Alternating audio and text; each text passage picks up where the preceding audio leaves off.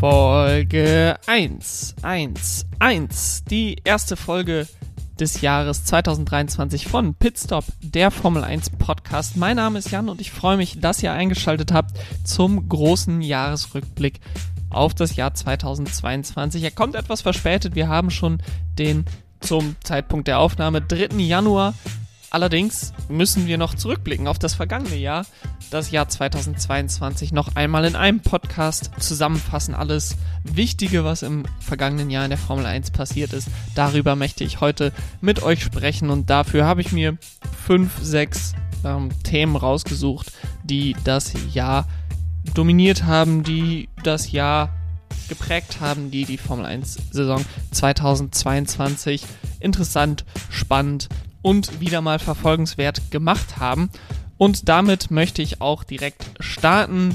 Bevor ich allerdings reingehe in die Themen, noch einmal kurz in eigener Sache. Folgt mir gerne auf Twitter, Instagram, TikTok, pitstopf1jan und wenn ihr mit mir in Kontakt treten wollt, pitstopf1jan at gmail.com. Wir starten in den Saisonrückblick mit einem Blick auf den Titelkampf, der eigentlich ja nur zu Saisonbeginn wirklich ein Titelkampf war und dann zu einer Red Bull-Dominanz sich entwickelte.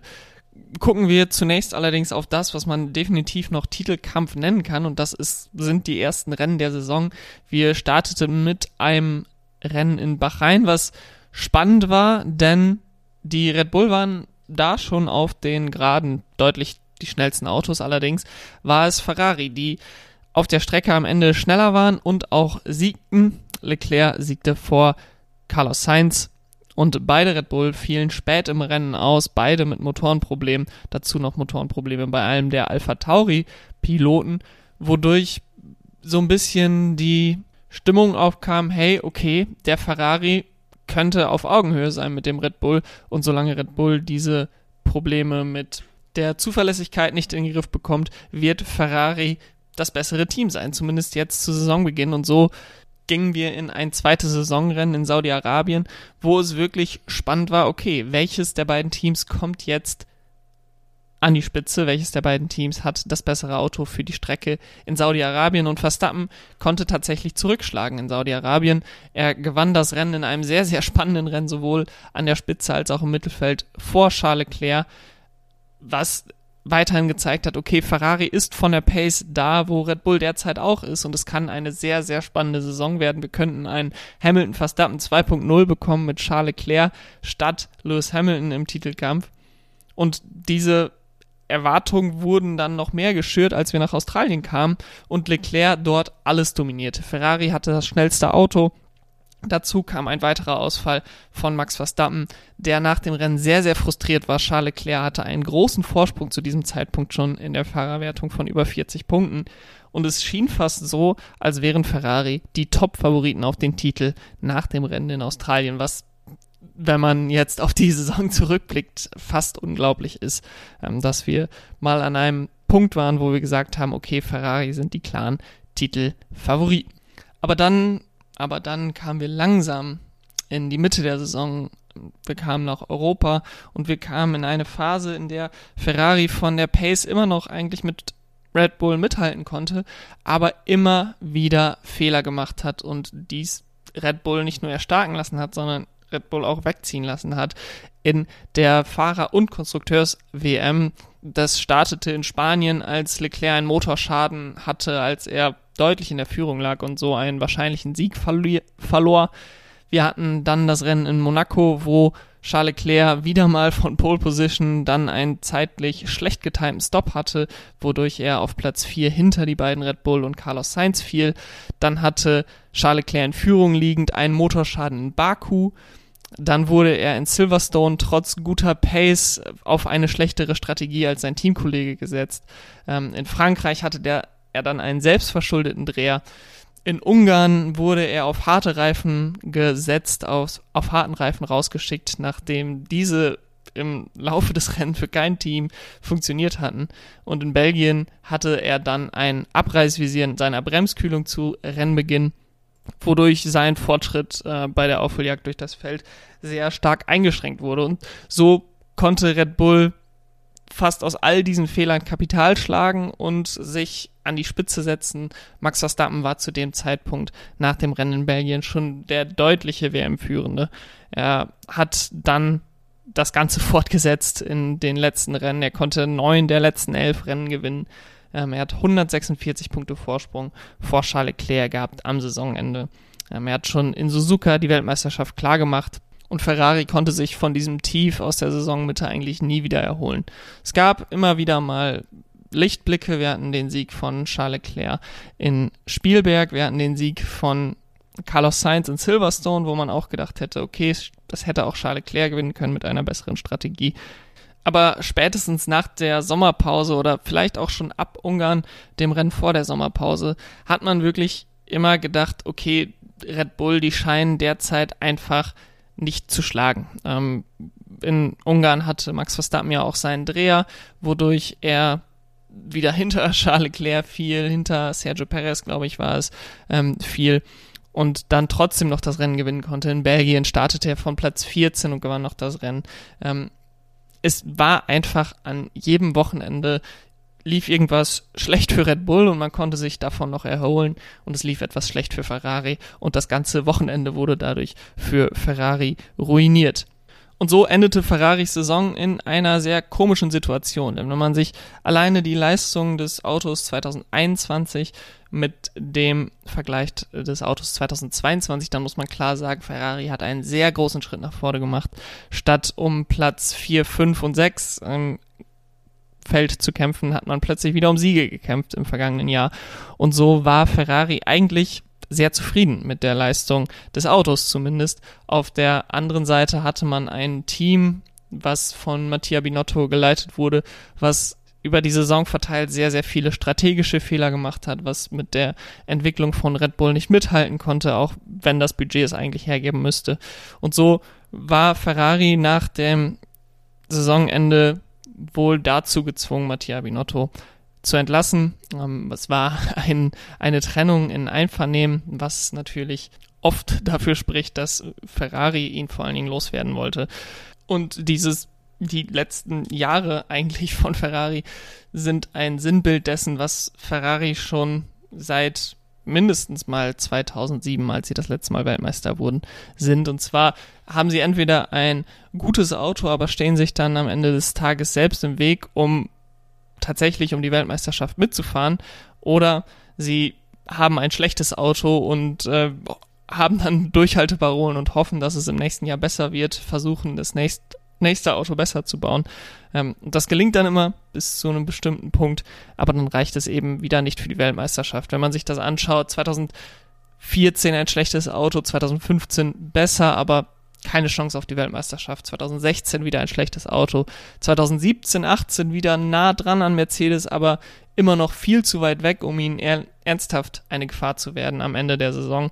Ähm, 2019 kamen sie sehr spät erst in einen Rhythmus, hatten dann auch ähm, den illegalen Motor hinten drin. Ähm, 2020 dann mit einem sehr schwachen Motor und keiner Chance auf irgendwelche Siege in dem Jahr.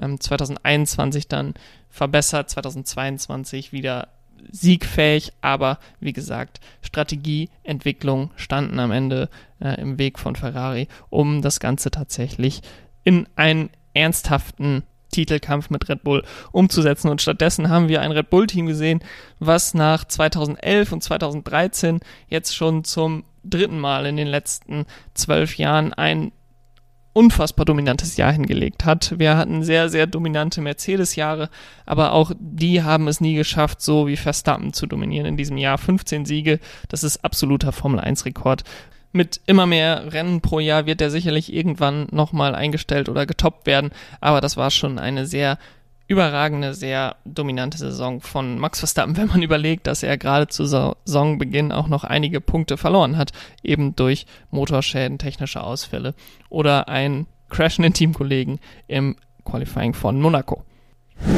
Kommen wir zu einem Thema, was mit dem Titelkampf in diesem Jahr leider nicht viel zu tun hatte. Und das war die letzte Saison von Sebastian Vettel. Und auch dessen Saison kann man in zwei Teile eigentlich unterteilen. Da hatten wir einmal den Start der Saison und alles bis zur Sommerpause, als er seinen Rücktritt vor dem großen Preis von Ungarn bekannt gegeben hat und dann alles danach, was so ein bisschen ja seine Abschiedstournee war in der zweiten Saisonhälfte. Und sehr früh in der Saison ging es schon mal sehr schlecht für ihn los, denn er verpasste den Saisonstart. Er konnte sowohl in Bahrain als auch in Saudi-Arabien nicht an den Rennen teilnehmen. Und für ihn ging es dann erst in Australien los mit den neuen Autos hatte er demnach eine etwas längere Eingewöhnungsphase. Er verpasste auch ähm, die Trainings in Australien zu großen Teilen. Ähm, und die steile Lernkurve, die sich am Anfang von so einer neuen Autogeneration ja immer einstellt, die musste er dann aufholen in den ersten Rennen und dazu kam dann noch, dass der Aston Martin zu Saisonbeginn nicht unbedingt konkurrenzfähig war. Man probierte viel bei Aston Martin ähm, und Sebastian Vettel kam nicht so richtig gut in die Saison rein. Dieses Konzept, was Aston Martin sich bei dem Auto überlegt hatte, das war eigentlich einzigartig im, im gesamten Paddock. Kein Auto sah so aus wie der Aston Martin, als er erstmalig vorgestellt wurde, hatte man so ein bisschen die Hoffnung, okay, ist das vielleicht ein Konzept, was gut, sehr gut sogar funktionieren könnte mit den neuen Regularien. Es hat sich relativ schnell herausgestellt, das ist nicht der Fall. Und ähm, Aston Martin lief dieser Fehlentwicklung zu Beginn eigentlich die ganze Zeit hinterher. Man hatte direkt ein zweites Konzept in der Schublade, was dann sehr viel mehr dem Konzept von Red Bull entsprach, ähm, dem man dann auch nachgegangen ist. Und man hat dann im Laufe der Saison immer mehr gesehen, dass Aston Martin tatsächlich auch konkurrenzfähig sein kann mit den neuen Regularien hätte man zuerst äh, diesen zweiten Ansatz gewählt, wäre da wahrscheinlich sogar noch mehr drin gewesen, gerade zu Beginn der Saison. Und so kam es auch, dass Sebastian Vettels letzte Saison, von der wir, wir ja bis Saisonmitte gar nicht wussten, dass es seine letzte sein würde, ähm, auch noch eine positive Wendung nahm in der zweiten Saisonhälfte. Er konnte mit den Upgrades immer wieder positive Ergebnisse rausholen ähm, und das ließ darauf deuten, dass es nicht nur mit dem Auto bergauf ging, sondern dass er einfach auch noch was in sich hat, er nochmal zeigen konnte, dass er einer der Top-Fahrer im Feld ist und insbesondere wenn Drag des Autos nicht nachteilig war auf einer Strecke, dann konnte der Aston Martin immer wieder in den Punkten mitfahren. Singapur, Japan, USA holte Vettel drei Punkteplatzierungen in Folge. Währenddessen stellte er auch noch den Preis für das beste Überholmanöver des Jahres sicher mit seinem Manöver gegen Kevin Magnussen in der letzten Runde in Austin und in Abu Dhabi am letzten Rennwochenende holte er dann noch seinen allerletzten Punkt. Ein sehr emotionales Karriereende. Es war aus meiner Sicht das perfekte Karriereende von Sebastian Vettel. Da habe ich zuvor auch schon in Länge drüber gesprochen. Und ich bin einfach froh, dass für so einen großen Fahrer wir ein sehr, sehr würdiges Karriereende gefunden haben habe das auch schon mal angesprochen, bei vielen Fahrern habe ich das Gefühl, man hält vielleicht zwei, drei Jahre zu lange an dieser Formel 1 Karriere fest, bis es dann einfach ja, nicht mehr schön ist auf der Strecke und man einfach wegen der Leistung aus der Formel 1 langsam rausgedrängt wird. Das war bei Sebastian Vettel definitiv nicht der Fall. Es gab nach der Saison 2020 einige Leute, die meinten, okay, seine Leistung ist auch nicht mehr so gut wie früher, vielleicht sollte er aufhören. Aber er konnte in diesem Jahr wirklich nochmal zeigen, okay, ich habe von meiner Leistung sicherlich etwas eingebüßt gegenüber meinen Hoch, Hoch, Hochzeiten, die vielleicht bis 2017, 18 gingen. Aber vom fahrerischen Talent kann ich es auch im Jahr 2022 immer noch mit den Besten der Besten aufnehmen. Und das hat er gezeigt an mehreren Rennwochenenden und so hatte man das Gefühl, dass er definitiv nicht wegen mangelndem Talent oder zu wenig Geschwindigkeit auf der Strecke seine Karriere beenden musste, sondern wirklich, weil er es wollte und das gab mir und ich glaube, das gibt auch vielen Fans, die Sebastian Vettel über die letzten Jahre unterstützt haben, ein sehr positives Gefühl mit, wenn er jetzt die Formel 1 verlässt. Ob er für immer geht, wird sich zeigen. Vielleicht kommt er nochmal wieder. Er hat selber auch gesagt, es muss nicht das Ende von allen Enden sein. Er möchte es nicht hundertprozentig ausschließen, weil er hat andere Fahrer gesehen. Michael Schumacher, Fernando Alonso, die dann wieder kamen nach einigen Jahren. Aber für jetzt ist erstmal Schluss mit Sebastian Vettel und bei all dem, was er auf der Strecke auch in diesem Jahr geleistet hat, gibt es dann ja auch noch das, was er abseits der Strecke geleistet hat. Für den Sport, aber auch für die Welt im Allgemeinen. Ich glaube, man braucht nicht mehr allzu viel darüber sagen. Ich bin sehr, sehr gespannt, in welcher Kapazität er in der Öffentlichkeit auftreten wird, in welcher Kapazität er der Formel 1 vielleicht auch erhalten bleiben wird in der Zukunft. Er wird dem Fahrerlager sehr stark fehlen, gerade wenn es darum geht, soziale Themen anzusprechen. Wir haben Lewis Hamilton, ja, ähm, Sebastian Vettel war immer einer, der direkt Seite an Seite, Schulter an Schulter mit Lewis Hamilton dort stand und für soziale Themen sich ausgesprochen hat. Ich sehe das derzeit bei den jungen Fahrern noch nicht so stark, dass sie diese Rolle von Sebastian Vettel übernehmen werden. Das ist sicherlich auch ein Thema von Alter und auch von Jobsicherheit. Ein Sebastian Vettel, der brauchte sich keine Gedanken machen, ob seine Aktivitäten abseits der Strecke vielleicht negativ auf seine Jobsicherheit sich auswirken würden. Ähm, das ist bei einem Lewis Hamilton ähnlich. Das ist bei Fahrern, die um das Cockpit kämpfen müssen, Jahr für Jahr sicherlich anders. Ich hoffe, dass sich Fahrer finden werden, die diesen Staffelstab übernehmen werden, die sich für soziale Themen mehr und mehr einsetzen werden ähm, in den nächsten Jahren. Und Sebastian Vettel dann, ob in der Formel 1 oder abseits der Formel 1, sich auch weiterhin für diese Themen einsetzt und sein Engagement der letzten Jahre der Formel 1 erhalten bleibt und nicht einfach mit seinem Karriereende verloren geht. Sebastian Vettel wird 2023 nicht in der Formel 1 fahren und diese Neuigkeiten haben im Sommer eine Lawine an Fahrerbewegung auf dem Fahrermarkt ausgelöst, nachdem ich prophezeite, dass es ein sehr entspannter Transfermarkt wird in der Formel 1, eine sehr entspannte Silly Season wird in der Formel 1, kam dann doch die große Überraschung, ein paar Tage nach dem Rücktritt von Sebastian Vettel, als es dann plötzlich hieß, Fernando Alonso wird nicht bei Alpine verlängern, sondern er wechselt im Alter von 41 Jahren noch einmal das Team, um sich Aston Martin anzuschließen. Ich bin sehr, sehr gespannt, wie das funktionieren wird, wie Fernando Alonso und Lance Stroll auch miteinander funktionieren werden. Aber dieser Schritt von Fernando Alonso trat dann die größte Transferstory des Jahres los, denn das inzwischen als Fiasko bekannte Drama um Oscar Piastri startete unmittelbar, nachdem Fernando Alonso seinen Wechsel zu Aston Martin bekannt gab, denn auch mein erster Gedanke war, okay, das ist erstmal kein Problem für Alpine, denn sie verlieren zwar Fernando Alonso, das Gesicht ihres Rennstalls, aber sie haben mit Oscar Piastri einen der am höchsten bewerteten jungen Fahrer in ihren eigenen Reihen, ein Fahrer, der sowohl die Formel 3 als auch die Formel 2 im ersten Jahr gewinnen konnte. Und dementsprechend verkündete Alpine dann auch nach dem Alonso-Abschied direkt die Verpflichtung von Oscar Piastri für das Jahr 2023 als die Verkündung allerdings rauskam, hat man schon festgestellt, hm, das sind etwas komische Umstände, die, denn die Verkündung war mitten in der Nacht in Australien, wo sowohl Oscar Piastri als auch sein Manager Mark Webber leben. Und beide Piastri und Webber reagierten auch in keiner Art und Weise für die ersten paar Stunden auf diese Verkündung als Oscar Piastri dann reagierte, war es sicherlich nicht so, wie Alpine sich das vorgestellt hatte, denn Oscar Piastri bestätigte, dass er nicht für Alpine fahren würde im Jahr 2023 und dass das Team diese Ankündigung ohne eine Einverständniserklärung von ihm gemacht hätte. Alpine war sich zu diesem Zeitpunkt, zumindest in der Öffentlichkeit, relativ sicher, Piastri unter Vertrag zu haben, aber es wurde klar, dass Oscar Piastri selber offenbar auch noch einen Vertrag mit McLaren unterschrieben hatte für das Jahr 2023.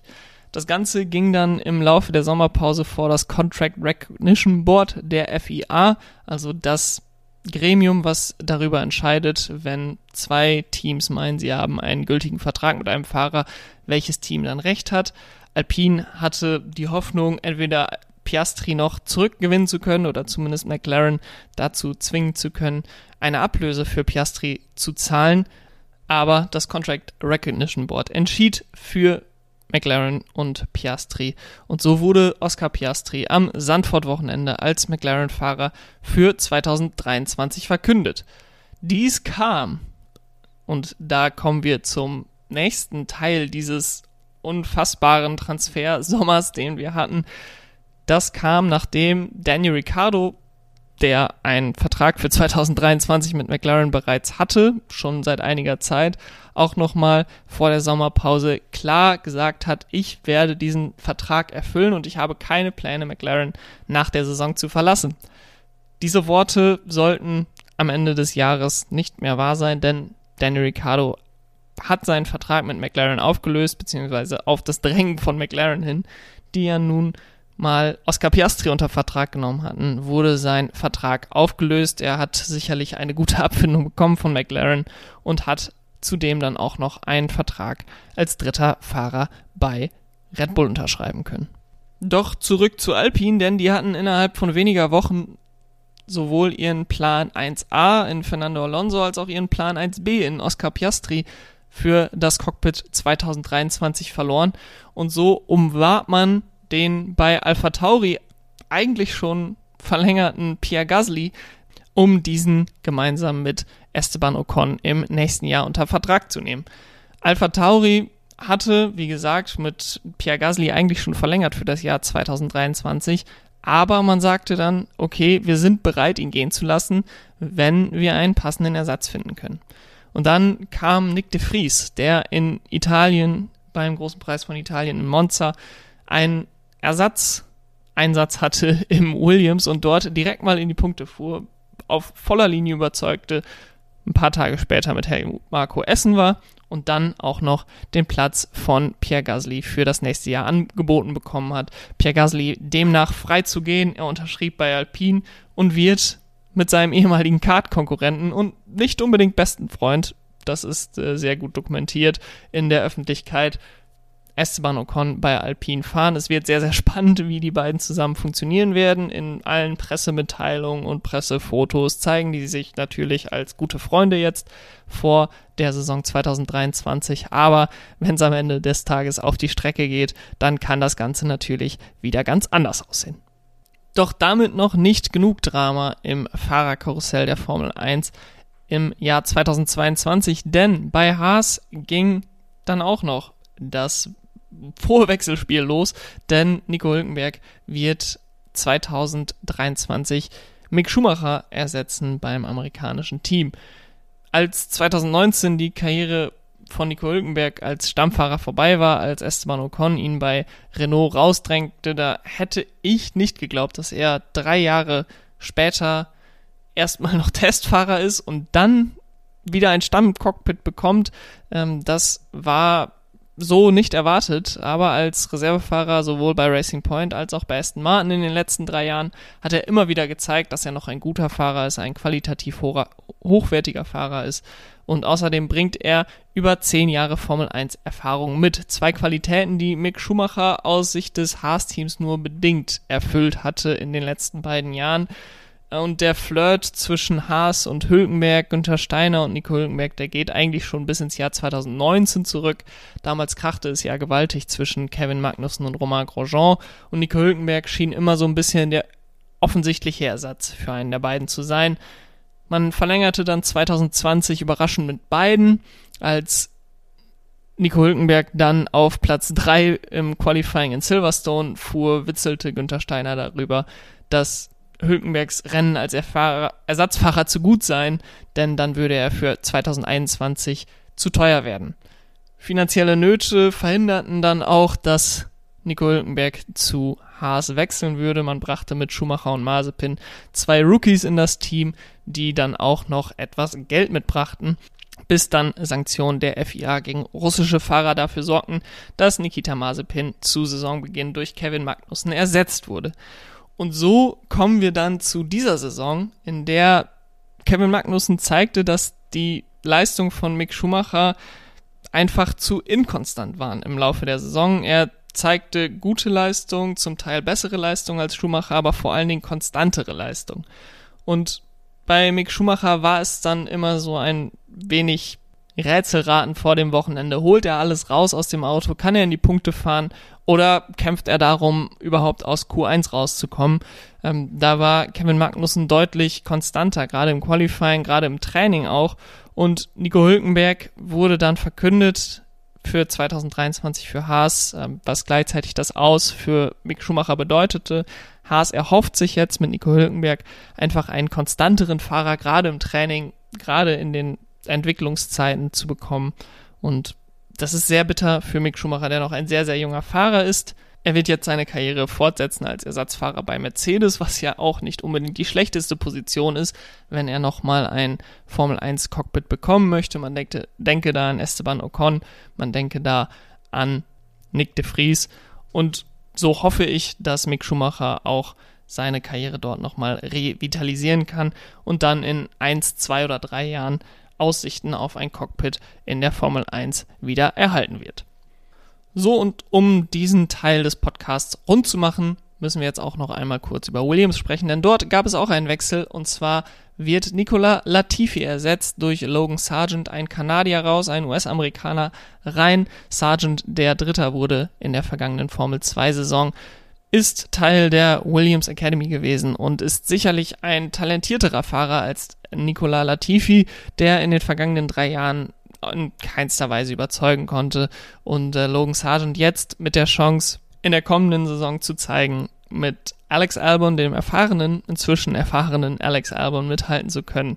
Ähm, wenn ihm das gelingt, dann wird ihm sicherlich eine längere Formel 1 Karriere bevorstehen.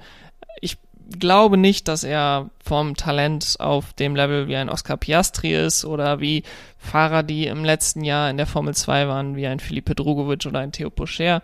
Ich glaube, vom Talent liegt er da etwas dahinter, aber er hat sich die Chance verdient. Er ist eben als Williams ähm, Academy Driver die Nummer 1 Wahl gewesen für Williams. Ähm, vollkommen verständlich. Er hat die Superlizenzpunkte erreicht, die er brauchte und jetzt wird er im nächsten Jahr in der Formel 1 an den Start gehen. Ich bin sehr, sehr gespannt, was er bringen wird. Ähm, und er hat auf jeden Fall eine sehr gute Messlatte mit Alex Albon in seinem Team. Nachdem all das Fahrerdrama rund um den Sommer und den Herbst passiert ist, gab es dann noch im Anschluss an die Saison das große Drama um die Teamchefs, denn es gab plötzlich auch einen Transfermarkt für Teamchefs. So wirkt es auf jeden Fall, wenn man sich die Bewegung nach Ende der Saison anguckt, denn es ging los mit der Entlassung von Mattia Binotto bei Ferrari. Denn wie schon zu Beginn des Podcasts angesprochen, war man bei Ferrari mit der Entwicklung während der Saison offenbar nicht zufrieden genug und so trennte man sich von dem langjährigen Motorenexperten und Teamchef seit 2019, Mattia Binotto. Und auch dies stoß eine Lawine los, denn relativ schnell wurde klar, okay, Frederic Vasseur scheint der Mann zu sein, den Ferrari am liebsten haben möchte. Das Problem daran ist, dass Vasseur noch einen Vertrag mit Sauber Alfa Romeo hatte und die sich dementsprechend auch nach einem neuen Teamchef umgucken müssten. Vasseur bekam dann nach ein paar Stunden und Tagen dann die Freistellung von Sauber. Und Sauber präsentierte dann auch in sehr schneller Manier den Nachfolger von Vasseur. Und dieser ist kein geringerer als Andreas Seidel, der Teamchef von McLaren. Was für viele erstmal als ein Schock kam, denn den Teamchefposten bei McLaren einzutauschen gegen den Teamchefposten bei Sauber scheint auf den ersten Blick erstmal ein Rückschritt für Seidel gewesen zu sein ähm, wurde dann relativ schnell klar, als bekannt wurde, dass Seidel bereits einen Vertrag oder zumindest eine Einigung mit Audi hatte, die 2026 ja in die Formel 1 einsteigen werden.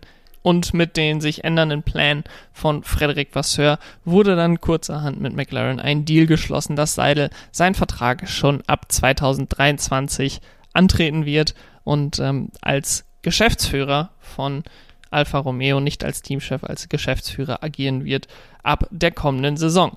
Bei McLaren setzt man auf eine interne Lösung mit Andreas Della, wurde der Technikchef zum Teamchef befördert und auch dieses Kapitel des Podcasts beenden wir damit über Williams kurz zu sprechen, denn dort beendete Jost Capito sein Stint bei Williams. Er trat zurück von seinem Teamchefposten.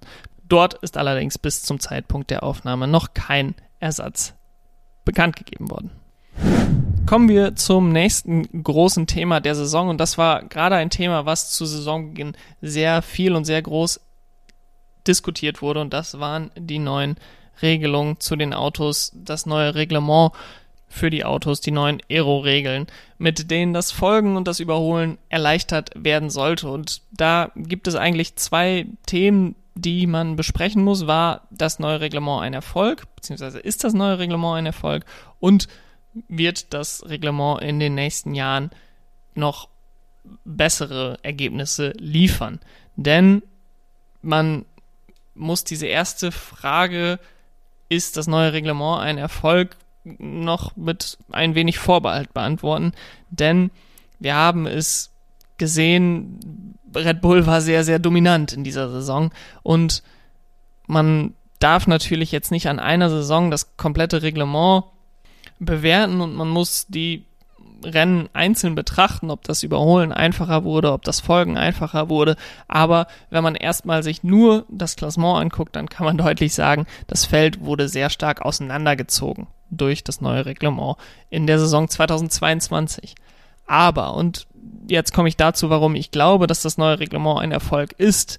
Wir haben sehr viele Situationen gesehen, wo Duelle über mehrere Runden gehen es gab sehr viele Überholmanöver, aber ich glaube gar nicht mal, dass das der Nummer eins Messwert ist, den man sich angucken sollte, sondern und das ist irgendwie schwierig quantifizierbar, aber es ist ein Gefühl von mir, dass wir sehr viele Duelle über mehrere Runden hatten, dass wir gutes Verteidigen hatten, dass wir sehr viel mehr klassisches Racing hatten als in den vergangenen Jahren.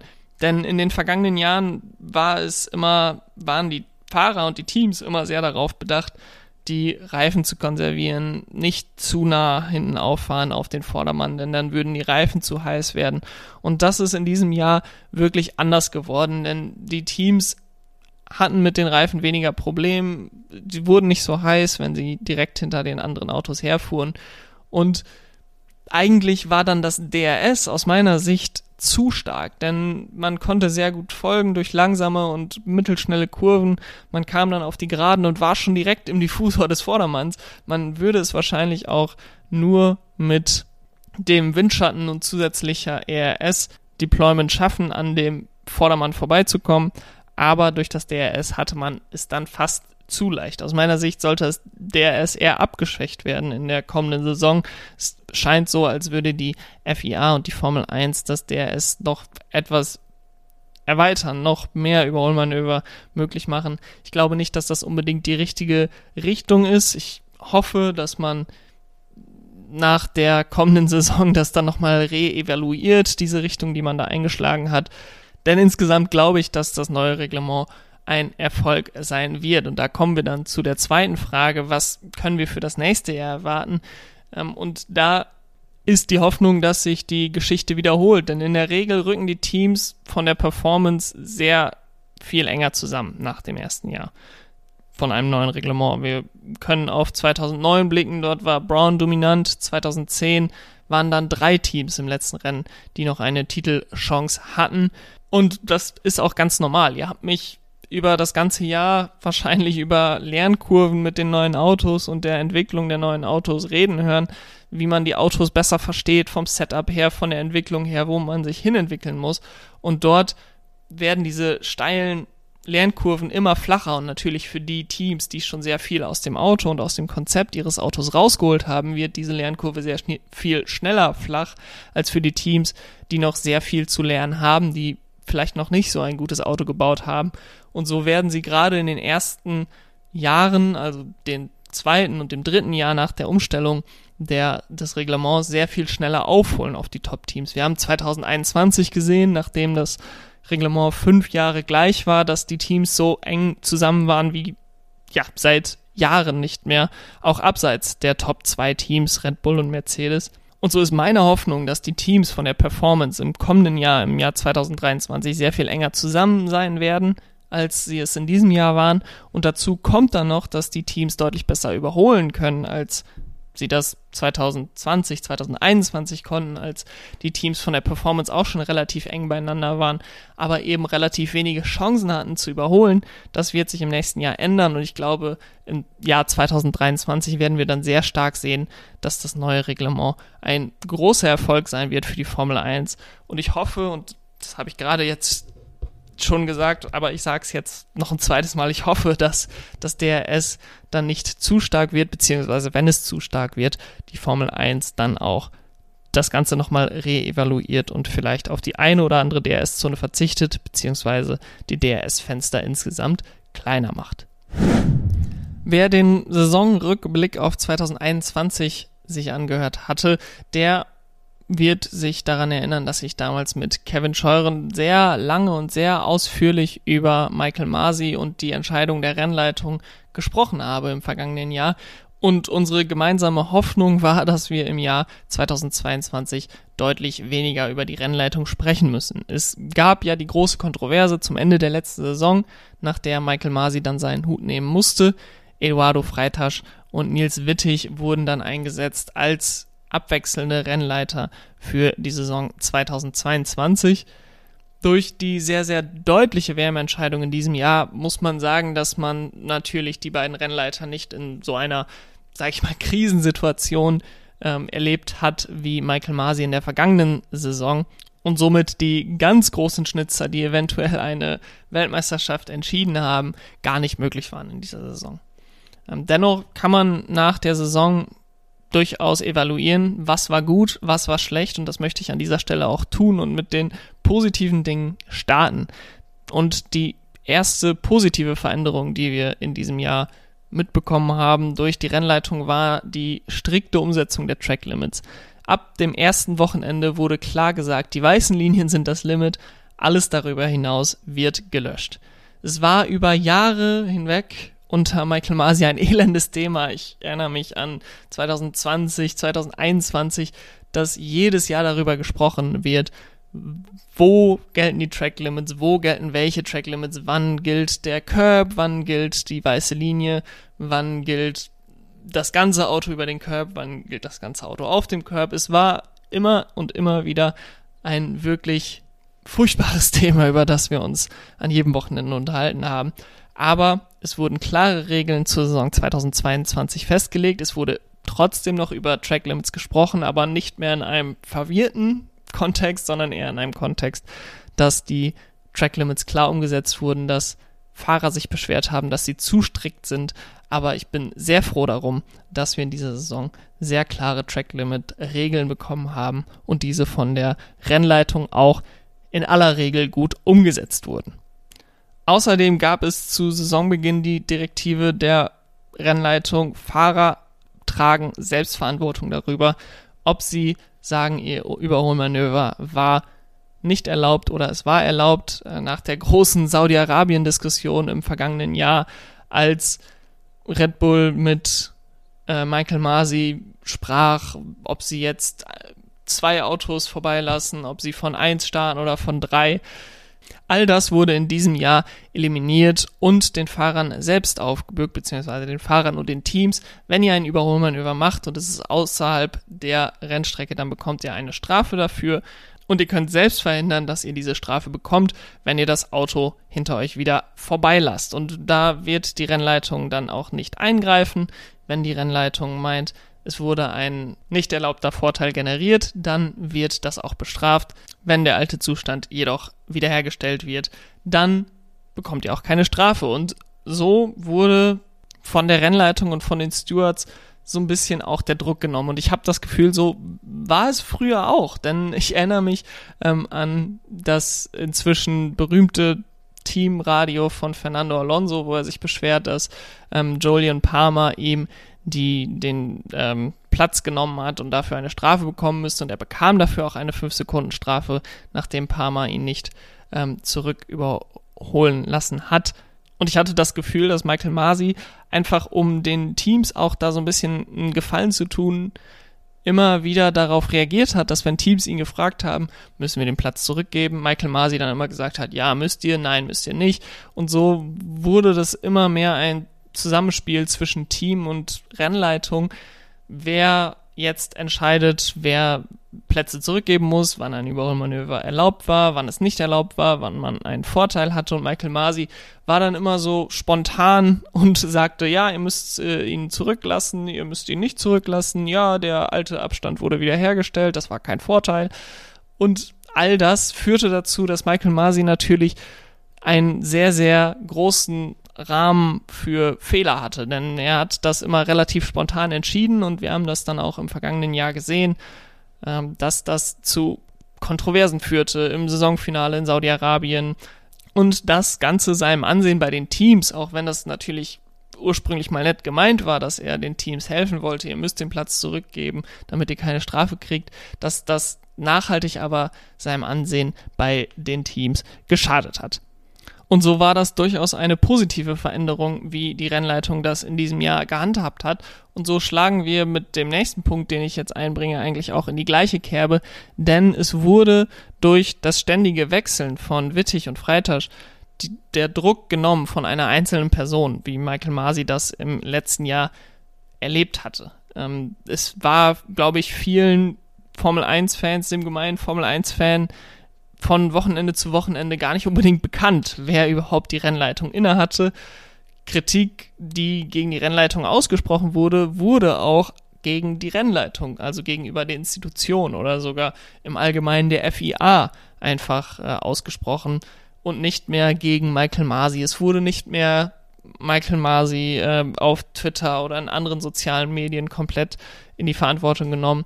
Ähm, klar, es gab immer mal wieder sehr leidenschaftliche Fans, die auf Wittig oder Freitasch direkt eingegangen sind, aber dieser große Druck auf eine Einzelperson, der war einfach nicht mehr da, ähm, dadurch, dass Wittig und Freitasch das Ganze abgewechselt haben.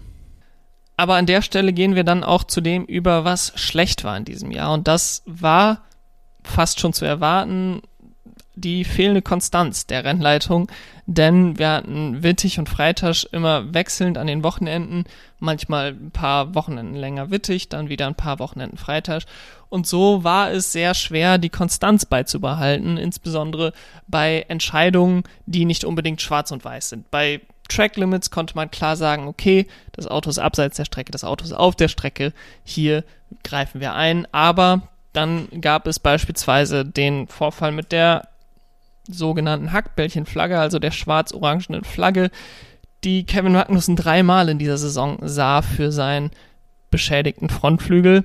Für einen sehr ähnlichen Fall bekam Sergio Perez diese Flagge allerdings nicht gezeigt.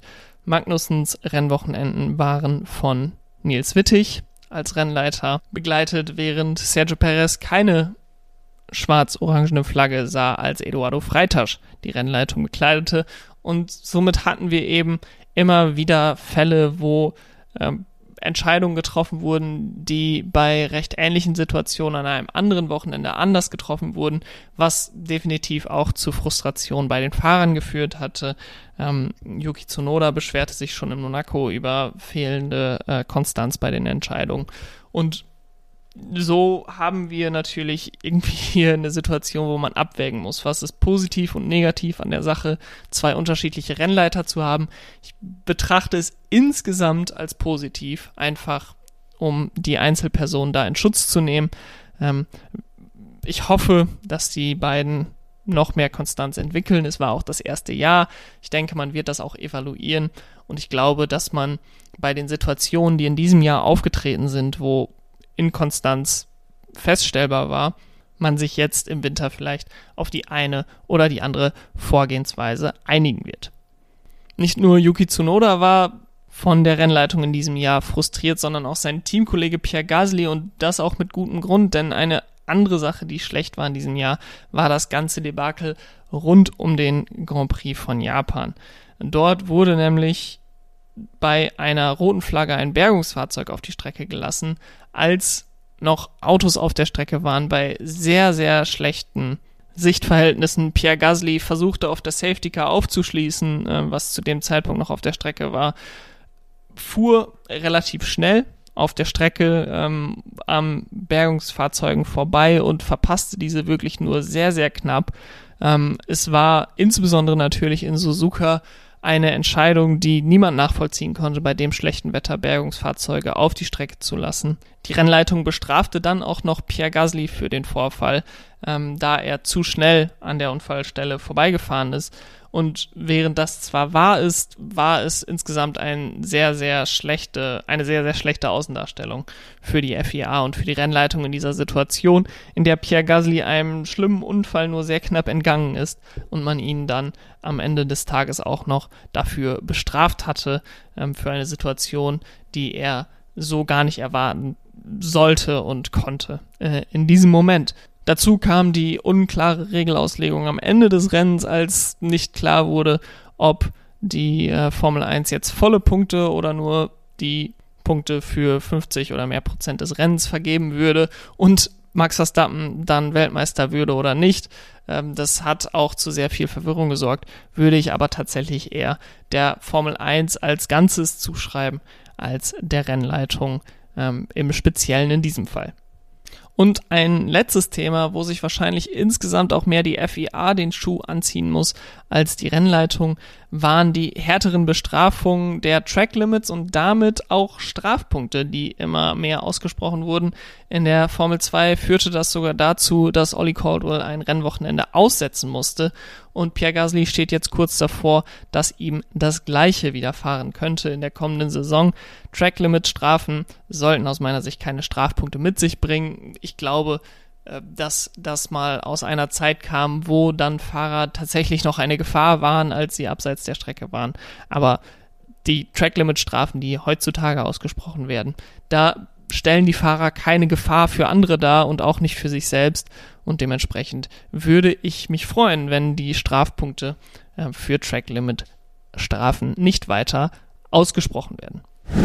Kommen wir nun zum Fahrerranking und dort möchte ich jetzt durch die 22 Fahrer, die wir in diesem Jahr in einem Formel 1 Auto gesehen haben, einmal durchgehen und mir die Frage stellen, welchen Fahrer möchte ich lieber im Auto haben für die Saison 2023, wenn ich mir diese Liste anschaue. Also wenn ich zwischen zwei Fahrern entscheiden müsste, welcher ist höher platziert als der andere, dann stelle ich mir die Frage, okay, welchen dieser Fahrer würde ich lieber für 2023 verpflichten? Und das ist dann quasi die Entscheidung, welcher höher platziert wird, wenn man das dann mit allen 22 Fahrern einmal macht, dann bekommt man ein Ranking der 22 Fahrer, die an diesem in dieser Saison ein Rennen gefahren sind. Und so starten wir mit Platz 22 und Nicolas Latifi. Ich glaube, das ist keine große Überraschung.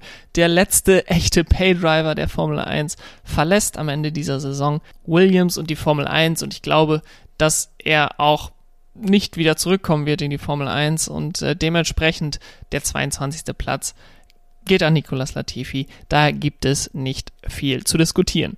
So, und dann kamen drei Fahrer, wo ich mich schwer getan habe, wen ich an welche Stelle ranken soll. Und das sind Mick Schumacher, Zhou Guangyu und Nick de Vries. Und ich habe mich am Ende des Tages dazu entschieden, Nick de Vries auf Platz 21 einzustufen.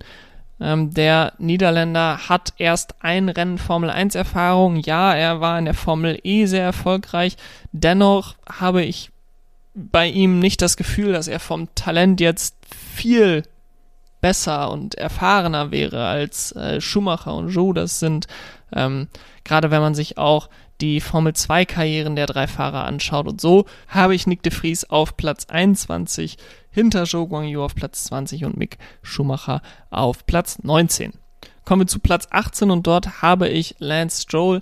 Er hat in diesem Jahr wieder eine solide Leistung im ersten Martin abgeliefert. Ich glaube, dass ihm die Topspeed nicht unbedingt fehlt, aber einfach die Konstanz, ähm, um mit einem Mittelfeldauto dauerhaft gute Ergebnisse abzuliefern. Ähm, er hatte ein sehr schwieriges, sehr schwieriges Teamduell mit Sebastian Vettel im vergangenen Jahr, ähm, was er verloren hat. Er ist aber definitiv talentiert und schnell und hat damit auch seinen Platz in der Formel 1 verdient. Vor Lance Stroll habe ich Yuki Tsunoda auf Platz 17, der in dieser Saison nicht so überzeugt hat, wie ich mir das erhofft hatte. Insgesamt der Alpha Tauri auch langsamer als im Jahr 2021, aber ich hatte mir von Yuki Tsunoda erhofft, dass er den Schritt nach vorne macht und Pierre Gasly vielleicht sogar schlagen kann in diesem Jahr. Ähm, stattdessen bleibt er weiterhin inkonstant. Er hat manchmal wirklich gute Wochenenden, dann hat er wieder Wochenenden, ähm, wo er gegen das Ausscheiden in Q1 kämpft. Die Konstanz ist besser geworden im Vergleich zu 2021. Dennoch bleibt er für mich in diesem Ranking auf Platz 17. Auf Platz 16 und 15 habe ich dann das Haas-Duo von Kevin Magnussen und Nico Hülkenberg, der natürlich in diesem Jahr noch für Aston Martin gefahren ist. Dennoch mit der, dem Ausblick auf 2023 würde ich sagen, Nico Hülkenberg sogar noch vor Kevin Magnussen auf Platz 15, Magnussen dementsprechend auf Platz 16.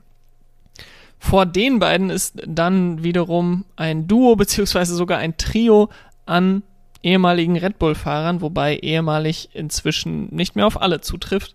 Auf Platz 14 habe ich Alex Albon, der mit einer wirklich guten Leistung in diesem Jahr seine Karriere wieder auf die richtige Spur gebracht hat. Ich bin sehr beeindruckt gewesen von Alex Albon in dieser Saison. Er hat Nicolas Latifi in allen Bereichen deutlich geschlagen und ähm, wird aus meiner Sicht für Jahre der Teamleader von diesem Williams-Team sein. Dann haben wir auf Platz 13 Pierre Gasly, der das Team wechseln wird von Alpha Tauri rüber zu Alpine. Ich habe es gerade schon angesprochen, er wurde von Yuki Tsunoda dieses Jahr wieder nicht geschlagen. Ähm, allerdings muss ich auch bei Gasly sagen, dass er mich dieses Jahr nicht so sehr überzeugt hat, wie ich das gehofft hatte.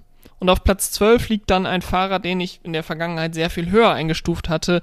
Ein Fahrer, den ich unter den Top 5 Fahrern lange eingestuft hatte. Und das ist Daniel Ricciardo. Der fällt auf Platz 12. Ähm, ich denke, das ist ungefähr da, wo er sich auch verdient hat zu sein. Ich habe geschaut, ich hatte ihn letztes Jahr auf Platz 9. Da hatte er natürlich dann auch noch seinen Rennsieg und es war so ein bisschen noch die Möglichkeit, dass mit dem neuen Reglement sich alles wieder be bessert bei ihm und dass sein McLaren ähm, Vertrag nicht nach diesem Jahr schon beendet wird. Das hat sich allerdings nicht bewahrheitet. Ähm, Daniel Ricciardo mit einer weiteren enttäuschenden Saison. Ich glaube weiterhin, dass er einer der Top-Fahrer in der Formel 1 sein kann. Allerdings hat, haben diese beiden Jahre bei McLaren deutlich gezeigt, dass dafür auch das Auto auf ihn abgestimmt sein muss. Ein Fahrer, der einige Plätze gut gemacht hat, und zwar zwei in diesem Jahr, ist Valtteri Bottas. Er springt von Platz 13 auf Platz 11. Gerade zu Beginn der Saison war ich sehr überzeugt von dem, wurde ich sehr überzeugt von dem, was Valtteri Bottas auf der Strecke gemacht hat. Er ist aus meiner Sicht äh, eine sehr gute Wahl für Sauber Alfa Romeo für die nächsten Jahre in dieser Übergangszeit zu Audi. Ob er dann, wenn Audi tatsächlich einsteigt, weiterhin bei sauber bleiben wird, bei Audi bleiben wird, das wird sich zeigen. Aber er ist ein sehr, sehr solider Fahrer, der zumindest 90 Prozent ähm, von dem, was das Auto leisten kann, an jedem Wochenende rausholen wird. So, und jetzt kommen wir in die Top 10 und da wird es aus meiner Sicht sehr, sehr spannend. Ähm, und ich habe mich dazu entschieden, einen Fahrer, der in diesem Jahr Rennsiege geholt hat, hat ähm, nur auf Platz 10 zu setzen und das ist Sergio Perez. Sergio Perez hatte eine sehr wechselhafte Saison. Er hatte Rennsiege, er hat den Mo großen Preis von Monaco gewonnen, das wahrscheinlich wichtigste Einzelrennen der Saison. Aber insgesamt blieb er dann doch sehr stark den Erwartungen hinterher. Er konnte auch Charles Leclerc nicht mehr einholen in der Konstrukteurs, äh, in der Fahrerweltmeisterschaft äh, für Platz zwei, während Red Bull in der Konstrukteursweltmeisterschaft alles dominiert hat. Das Auto also definitiv dazu da war, ähm, in der Fahrerwertung mal mindestens auf Platz 2 zu fahren als zweiter Fahrer bei Red Bull. Aber wir haben sehr, sehr viele gute Fahrer. Sergio Perez hat nicht alles rausgeholt aus dem Auto, was er hätte rausholen können. Sicherlich auch immer schwierig, neben Max Verstappen das Ganze zu beurteilen. Aber neben Ferrari, neben Mercedes hat Red Bull, glaube ich, den schwächsten zweiten Fahrer. Und ähm, so setze ich Sergio Perez in diesem Ranking nur auf Platz 10. Allerdings muss sich Sergio Perez nicht allzu sehr grämen, denn wir haben wirklich neun sehr, sehr gute Fahrer in diesem Jahr gesehen, die ich alle vor ihm platziert habe. Und das geht los mit Platz 9 und Esteban Ocon. Ocon hat in diesem Jahr wieder sehr, sehr ansprechende Leistung gezeigt. Er war sehr nah dran an Fernando Alonso. Er hatte weniger Pech als Fernando Alonso, muss man dazu sagen. Dementsprechend hat er es leicht gehabt, gegen Fernando Alonso im teaminternen Duell mitzuhalten. Aber äh, er hat auch von sich aus sehr, sehr ansprechende Leistungen gebracht. Äh, nach dem Abschied von Fernando Alonso jetzt noch ein bisschen nachgetreten gegen den Spanier, was ja zum guten Ton dazu gehört, wenn Fernando Alonso ein Team verlässt. Ich glaube, er hat noch kein Team verlassen, ähm, was hundertprozentig zufrieden war am Ende seiner, äh, seiner Amtszeit bei dem Team. Und ich glaube, dass Esteban Ocon auch der Anführer des Teams sein wird in der nächsten Saison neben Pierre Gasly. Auf Platz 8 kommen wir zu Fernando Alonso, der seine Karriere dann doch noch weiter fortsetzen wird und erneut das Team wechseln wird. Er geht jetzt zu Aston Martin, um den vakanten Platz von Sebastian Vettel zu übernehmen. Fernando Alonso hat sehr, sehr gute Leistung gebracht. Er hatte sehr, sehr viel Pech. Ich könnte mir vorstellen, dass ich ihn sogar noch ein oder zwei Plätze zu tief eingeordnet habe. Aber zu, mir, zu der Bewertung kommt eben die Frage, wen würde ich am liebsten in meinem Team haben für 2023? Und da glaube ich, ist Fernando Alonso einfach von der Teamkomponente her nicht der Fahrer wie die sieben, die ich vor ihm platziert habe. Auf Platz 7 habe ich einen Fahrer, der im nächsten Jahr bei gar keinem Team unter Vertrag stehen wird. Allerdings glaube ich, dass sehr, sehr viele Teams ihn gerne unter Vertrag hätten. Und das ist Sebastian Vettel, der ja bekanntermaßen seine Karriere beendet hat. Sebastian Vettel mit sehr ansprechenden Leistungen in einem unterdurchschnittlichen Aston Martin Auto in diesem Jahr. Ähm, er hat wirklich nochmal gezeigt, dass noch sehr viel von dem fahrerischen Talent, was er die letzten 15 Jahre gezeigt hat, weiterhin in ihm steckt. Und ähm, mit so einer Leistung hätte er definitiv seine Karriere noch nicht beenden müssen. Er hat es jetzt getan. Das ist schade für den Sport, aber ich glaube insgesamt eine gute Entscheidung für ihn. Auf Platz 6 habe ich Carlos Sainz nach dieser Saison. Carlos Sainz hat sicherlich einige Leistungen gebracht, die hinter seinen Erwartungen zurückblieben, die vielleicht auch hinter den Erwartungen des Teams zurückblieben, aber er hat nie Probleme gemacht. Er hat eine sehr solide Leistung äh, am Ende der Saison weiterhin gebracht. Er hat seinen Sieg geholt in Silverstone, einen, seinen ersten Formel 1 Sieg geholt. Und wenn wir über tatsächliche Nummer 2 Fahrer sprechen, die, glaube ich, sowohl Ferrari als auch Red Bull haben, dann ist äh, der Nummer 2 Fahrer von Ferrari definitiv der bessere Carlos Sainz aus meiner Sicht. Der Nummer 6 Fahrer, den ich in meinem Team am liebsten haben würde für die Saison 2023. Vor Sainz habe ich seinen ehemaligen Teamkollegen Lando Norris auf Platz 5. Lando Norris ist tatsächlich der einzige Fahrer in diesem Jahr, der weder bei Red Bull, Mercedes noch Ferrari unter Vertrag stand und aufs Podium gefahren ist mit seinem dritten Platz in Imola. Ich glaube, es steht inzwischen außer Frage, dass Lando Norris zu den besten Fahrern der Formel 1 gehört und äh, dementsprechend ist er auch hier im Ranking ganz weit oben ähm, und er gehört zu den fünf Fahrern, die ich am liebsten in meinem Team haben würde für die Saison 2023. Und damit habe ich George Russell auf Platz 4. Es war für mich ein sehr enges Rennen zwischen Russell und Norris. Allerdings hat George Russell in einem besseren Auto überzeugt, genauso überzeugt wie Lando Norris. Und aus meiner Sicht ist es immer etwas beeindruckender, in einem guten Auto gut auszusehen als in einem schlechten Auto. Einfach weil mehr Augen auf dich achten, einfach weil du immer im Rampenlicht stehst, wenn du in einem guten Auto bist. In einem schlechten Auto, wenn du nur eine gute Leistung hast, dann ist das direkt sehr viel auffälliger als in einem guten Auto. Und so ist George Russell für mich auf Platz 4. Ähm, er hat, glaube ich, alle Erwartungen erfüllt, die man an ihn stellen konnte äh, für das Jahr 2022 mit dem Auto, was ihm zur Verfügung gestellt wurde. Und ähm, so ist er definitiv einer der Topfahrer der Formel 1 schon jetzt und auch in der Zukunft.